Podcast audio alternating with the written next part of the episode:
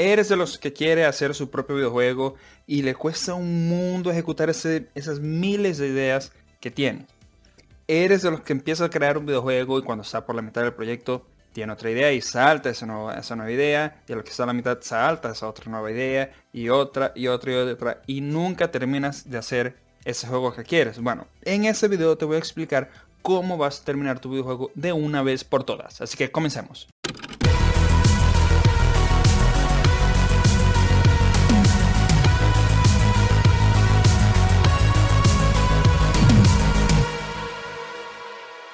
Soy Juan León, el creador del juego Los Clan Seasons y es un juego que estoy haciendo sin escribir ni un solo código. Y aquí abajo va a estar el link donde lo vas a poder bajar, jugar y ver de qué va el juego, darme feedback que es muy importante para yo cada vez mejorarlo. Y también estoy aquí para ayudarte a crear tu videojuego, a divertirnos en el camino y que finalmente lo publiques. Y aprovecho ya rápido para decirte que puedes unirte a nuestro clan en Discord y en Facebook. Nos llamamos Tu Juego Indie y allí lo buscas y te vas a poder meter. Aquí abajo también está la descripción. Así que bueno, sin más, comencemos. Y entonces, ¿por qué es tan difícil crear un videojuego? Bueno, fíjate, crear un videojuego es como empezar a emprender cualquier cosa que sea del ámbito creativo. Nunca vas a sentir que es el momento indicado para comenzar. Siempre que vas a dar ese paso, sientes que hay algo que no que falta para comenzar y ese algo que no existe, bueno, si existe te lo voy a explicar, pero ese algo no te deja comenzar. Y luego empiezas a sentirte mal porque no comienzas y es tu sueño. Y empiezas a ver ese sueño de vivir, de crear videojuegos como que cada vez más lejos y ya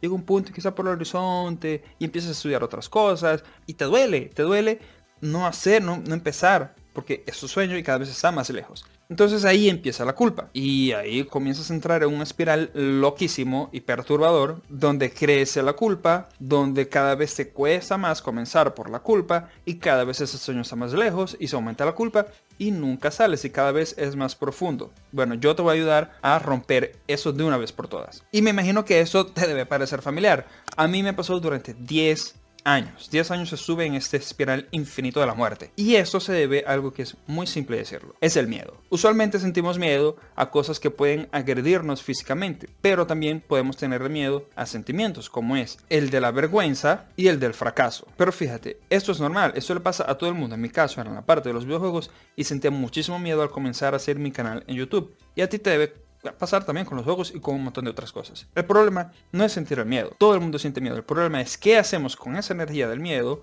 si la aceptamos, si no, y cómo utilizamos esa energía para nosotros hacer las cosas que realmente queremos hacer. Entonces, fíjate, el miedo está conformado por dos cosas, que es el ego y lo incierto. Cuando se juntan en el centro, nace, es como una fusión el ego, el incierto, y ahí sale el miedo. Entonces, comencemos por el ego. Ya llegaste a escuchar cuando sale algo innovador, un juego así brutal, que todo el mundo lo juegue y súper famoso, que, ay, yo tuve esa idea hace no sé cuántos años atrás. Inclusive, tú te has escuchado, tú, tú has llegado a decir eso. Porque, ¿qué pasa? Todos tenemos muy buenas ideas, pero también tenemos muy, muy, muy malas ideas. Y eso es todo el tiempo, todo el tiempo estamos bombardeados de ideas. Entonces, ¿qué pasa? Cuando le cuentas tu idea a otra persona, corres el riesgo de que te des cuenta de que tu idea no es tan buena y de que seas juzgado. Intenta recordar cuándo fue la última vez que esto te pasó, que le contaste la idea a alguien y todo el mundo te empezó a criticar. Eso te da vergüenza, eso te hace sentir mal. La cosa es que solemos unir nuestra identidad como individuos creativos o como, como personas con nuestras ideas. Entonces, si nuestras ideas son malas y la gente dice que nuestras ideas son malas, empezamos a creer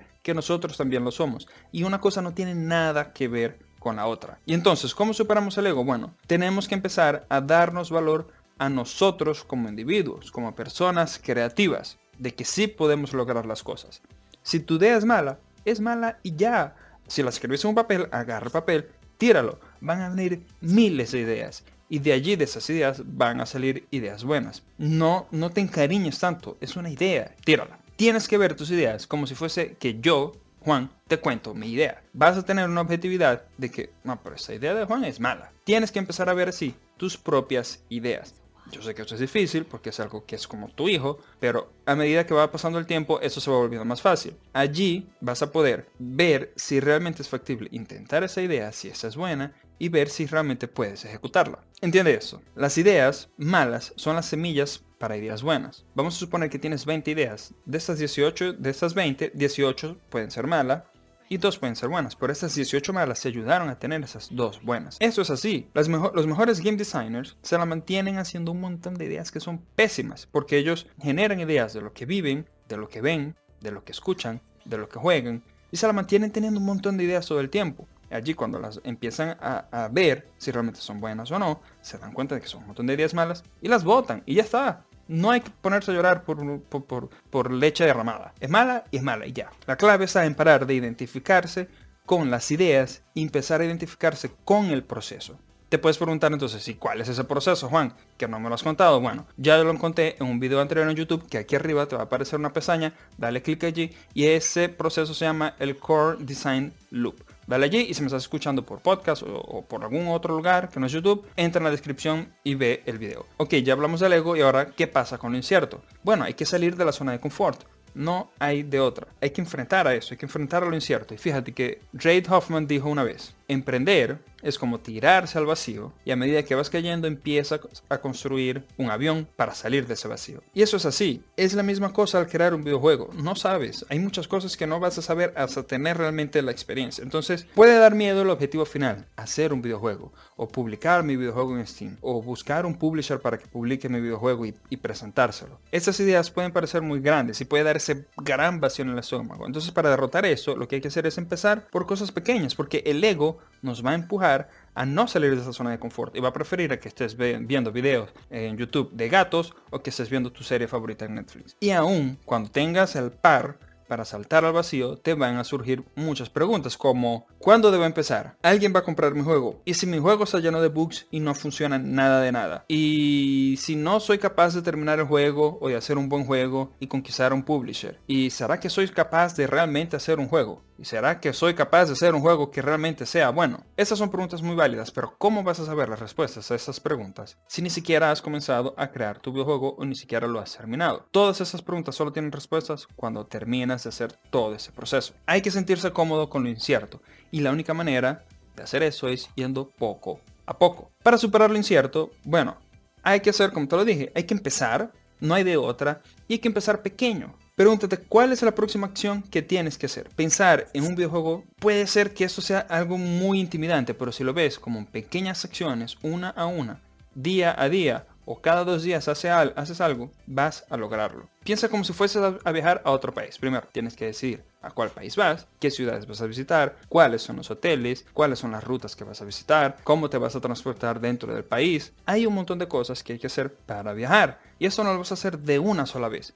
Eso lo haces poco a poco, a través de días o a través de meses. No es tan rápido, hay que ir poco a poco y ir adquiriendo todas estas cosas paso a paso. Si quieres saber los beneficios de crear un juego pequeño y cómo hacerlo, aquí arriba te va a aparecer en la pantalla una pestaña donde le das clic y vas a poder aprender sobre esto. Y si me estás escuchando por podcast o cualquier otro lugar, está en la descripción también. Una de las claves para superar lo incierto es aprender a aceptar las imperfecciones. Ya lo he dicho mil veces y lo diré de nuevo. Los primeros juegos que nosotros hacemos, que todo game designer hace, por lo general son juegos que apesan. Por lo general, ¿ok?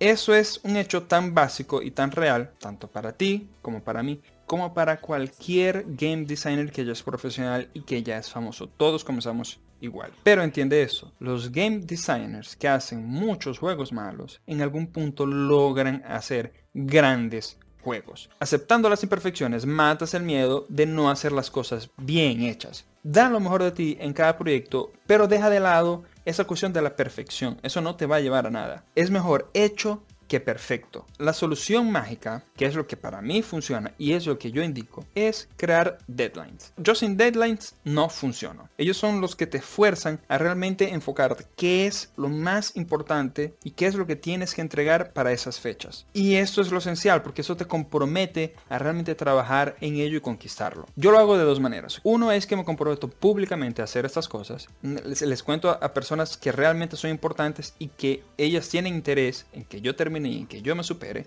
Y la otra es a través de eventos. Los eventos me ayudan a poder saltar esas etapas, a poder crear, a, llegar a nuevas etapas en mis proyectos. Y me ayudan obviamente a mostrar mi trabajo y a tener feedback mientras estoy desarrollando el videojuego y saber si estoy yendo por el buen camino o no estoy yendo por el buen camino. Aún así yo sé que eso es difícil, pero es muy importante y vas a aprender muchísimo en el proceso. Sea atrevido, arriesgate y bueno, diviértete en el proceso. Teniendo éxito o fracaso, aquí voy a estar yo y toda la gente del clan de tu juego indie que te va a ayudar y te va a dar feedback y te va a apoyar en el proceso. Gracias por estar conmigo hasta el final, soy Juan León y si tienes algún miedo, si tienes alguna duda, si te identificaste con algo, ya te pasó algo sobre eso, coméntame aquí abajo, vamos a hablar, conversemos, pregunta lo que te dé la gana y bueno, si te gustó el contenido, dale like, comparte, suscríbete, sé parte de tu juego indie y puedes apoyarme a crear más contenido siendo parte de Patreon y tendrás grandes beneficios o puedes unirte aquí abajo en el botón de unirse. Bueno, sin más, se les quiere, se les aprecia, gracias por todo el apoyo y nos vemos. Chao.